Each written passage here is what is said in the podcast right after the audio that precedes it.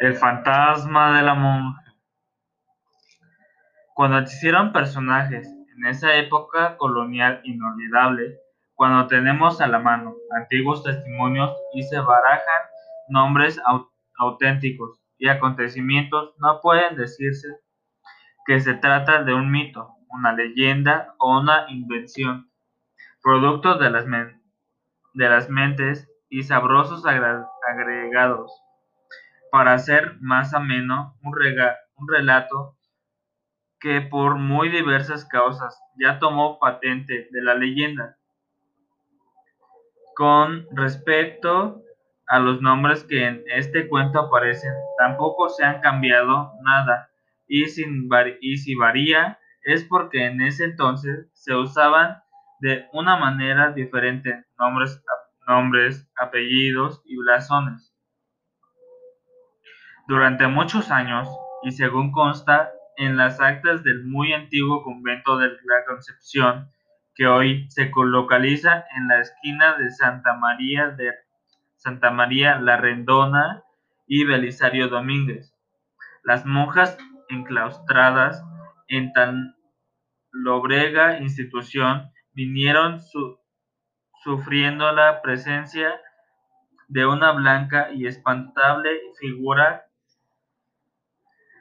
que en el ámbito de monja de esa orden veían colgada de uno de los arbolitos de durazno que en ese entonces existían.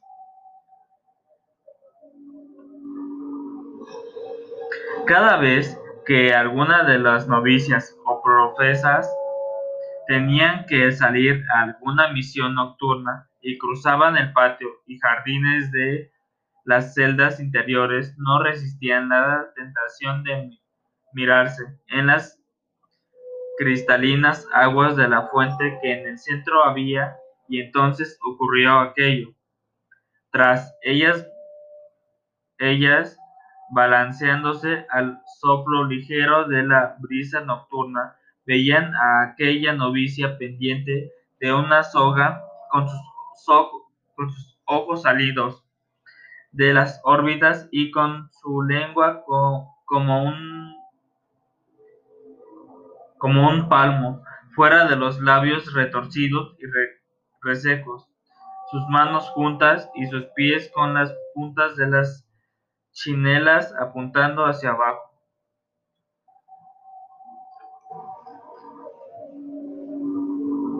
Las monjas huían despavoridas, clamando a Dios y a las superiores, y cuando llegaba la abadesa o la madre tornera, que era la más vieja y la más osada, ya que ella, ya que aquella horrible visión se había esfumado. Así, noche a noche y monja tras monja, el fantasma de la novicia colgando del durazno fue motivo de espanto durante muchos años, y de nada valieron rezos ni misas ni, dura, ni duras penitencias ni golpes de silencio para que la visión macabra se alejara de la santa casa, llegando a decirse en ese entonces, cuando aún no se hablaba ni se estudiaba sobre esas cosas, que todo era una visión colectiva, un caso típico de histerismo provocado por el obligado encierro de las religiosas.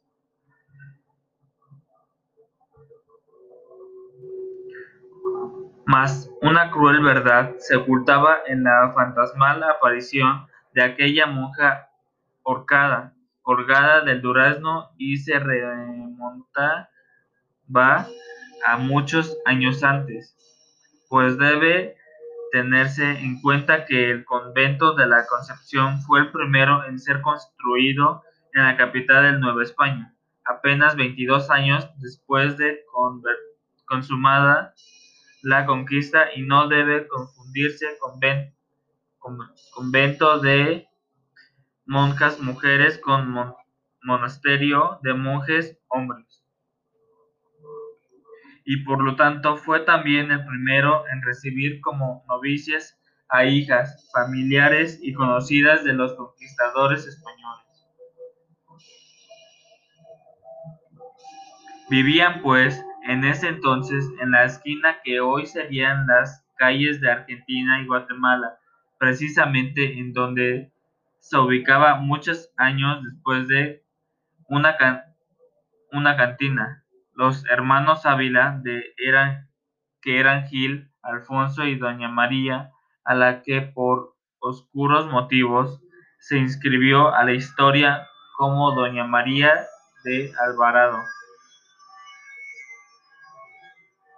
Pues bien, esta doña María, que era bonita y de gran presentación, se enamoró de un tal Arrutia, mestizo de humilde, de humilde cuna y de incierto origen, quien, viendo el profundo enamoramiento que había provocado en, doña María, trató de convertir convertirla en su esposa, para así ganar mujer, fortuna y linaje. A tales amoríos se opusieron los hermanos Ávila, sobre todo el llamado Alonso de Ávila, a quien llamado una tarde al irrespetuoso al, altanero mestizo, le prohibió que anduviera en amoríos con su hermana. Nada podéis hacer si ella me ama, dijo sinceramente eh, el tal Arrutía. Pues el corazón de vuestra hermana a tiempo es mío. Podéis oponerse cuanto queráis, que nada lograréis. Molesto don Alonso de Ávila se fue a su casa de la esquina, antes dicha, y que siglos después se llegara de relojes y escalerillas respectivamente, y habló con su hermano Gil, a quien le contó lo sucedido. Gil pensó en matar a un duelo al, bellaco que se enfrentaba a ellos. Pero don Alonso pensando mejor las cosas, dijo, ¿qué tal sujeto era un mestizo despreciable que no podría medirse a espalda contra ninguno de los dos y, me, y que mejor sería que le dieran un escarmiento.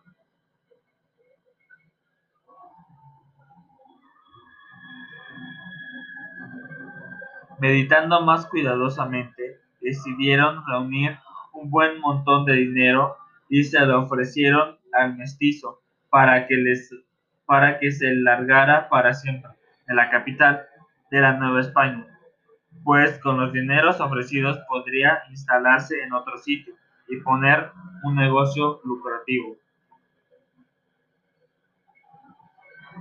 Cuéntase que el mestizo aceptó y sin decir adiós a la mujer que había llegado a amarlo tan intensamente, se fue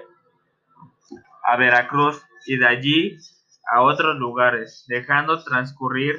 los meses y los años, tiempo, durante, el cual la desdichada doña María Alvarado sufría,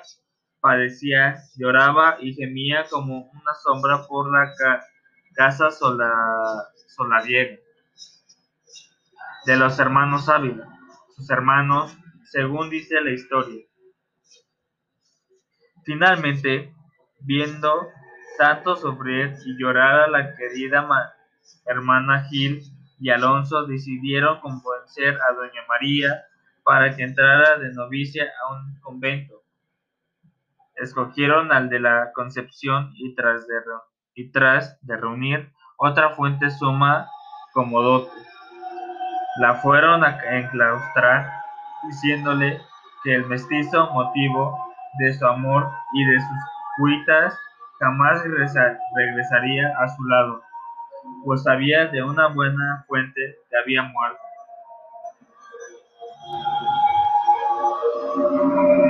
Sin mucha voluntad, doña María entró como novicia al citado convento, en donde comenzó a, llevar la tristeza vida claustral,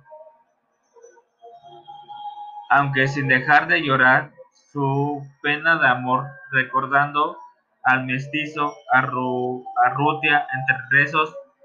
Angelus y Maitines. Por las noches, en la soledad tremenda de su celda, se olvidaba de su amor a Dios y de su fe y de todo y de todo. Y solo pensaba en aquel mestizo que la había sorbido hasta los tuétanos y sembrado de deseo de deseos su corazón. Al fin, una noche, no pudiendo resistirse más, esa pasión, que era mucho más fuerte que su fe, que opacaba del todo a su religión, decidió matarse ante el silencio del amado de cuyo regreso llegaba a ser, pues el mestizo había vuelto a pedir más dinero a los hermanos hábiles. Cogió un cordón y y lo tensó contra, contra otro para hacerlo más fuerte, a pesar de que su cuerpo, a causa de la pasión y los ayunos, se había hecho frágil y pálido. Se hincó ante el crucificado, a quien pidió perdón por no poder llegar a desposarse al,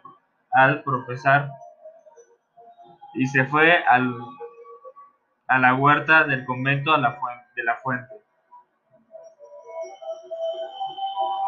Ató la cuerda a una de las ramas del durazno y volvió a rezar pidiendo perdón a Dios por lo que iba a hacer y al amado mestizo por abandonarlo en ese, en ese mundo.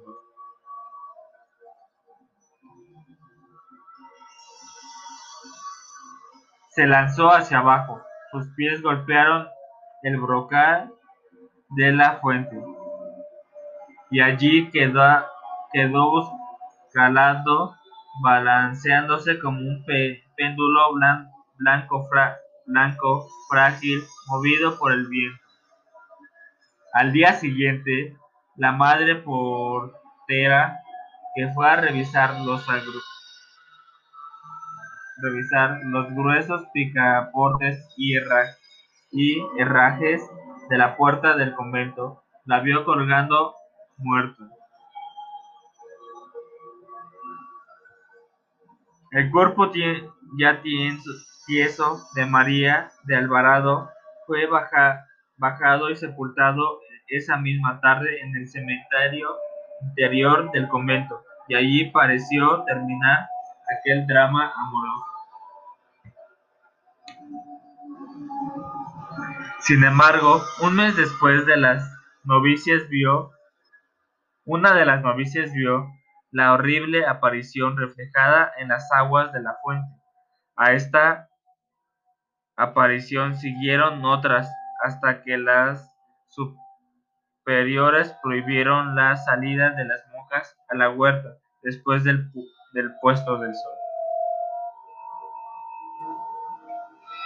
Tal parecía que un terrible sino, eh, el mes trágico, perseguía a esta familia vástagos, los tres de doña Leonor Alvarado y de don Gil González Pues ahorcada doña María del Alvarado en la forma que, antes queda dicha. Sus dos hermanos, Gil y Alonso de Ávila, se vieron envueltos en aquella conspiración o asonada encabezada por don Martín Cortés, hijo del conquistador Hernán Cortés, y, de, y descubierta esta, esta conjura, fueron encarcelados los hermanos Ávila, juzgados sumariamente y sentenciados a muerte. El 16 de julio de 1566, montados en cabalgaduras vergonzantes, humillados y vilipendiados, los dos hermanos, Ávila y Gil y Alonso, fueron conducidos al patíbulo en donde fueron degollados por órdenes de, la Real Audiencia y el mayor castigo a la osadía de los Ávila. Su casa fue destruida y en el sol quedó se aró la tierra y se sembró con sal.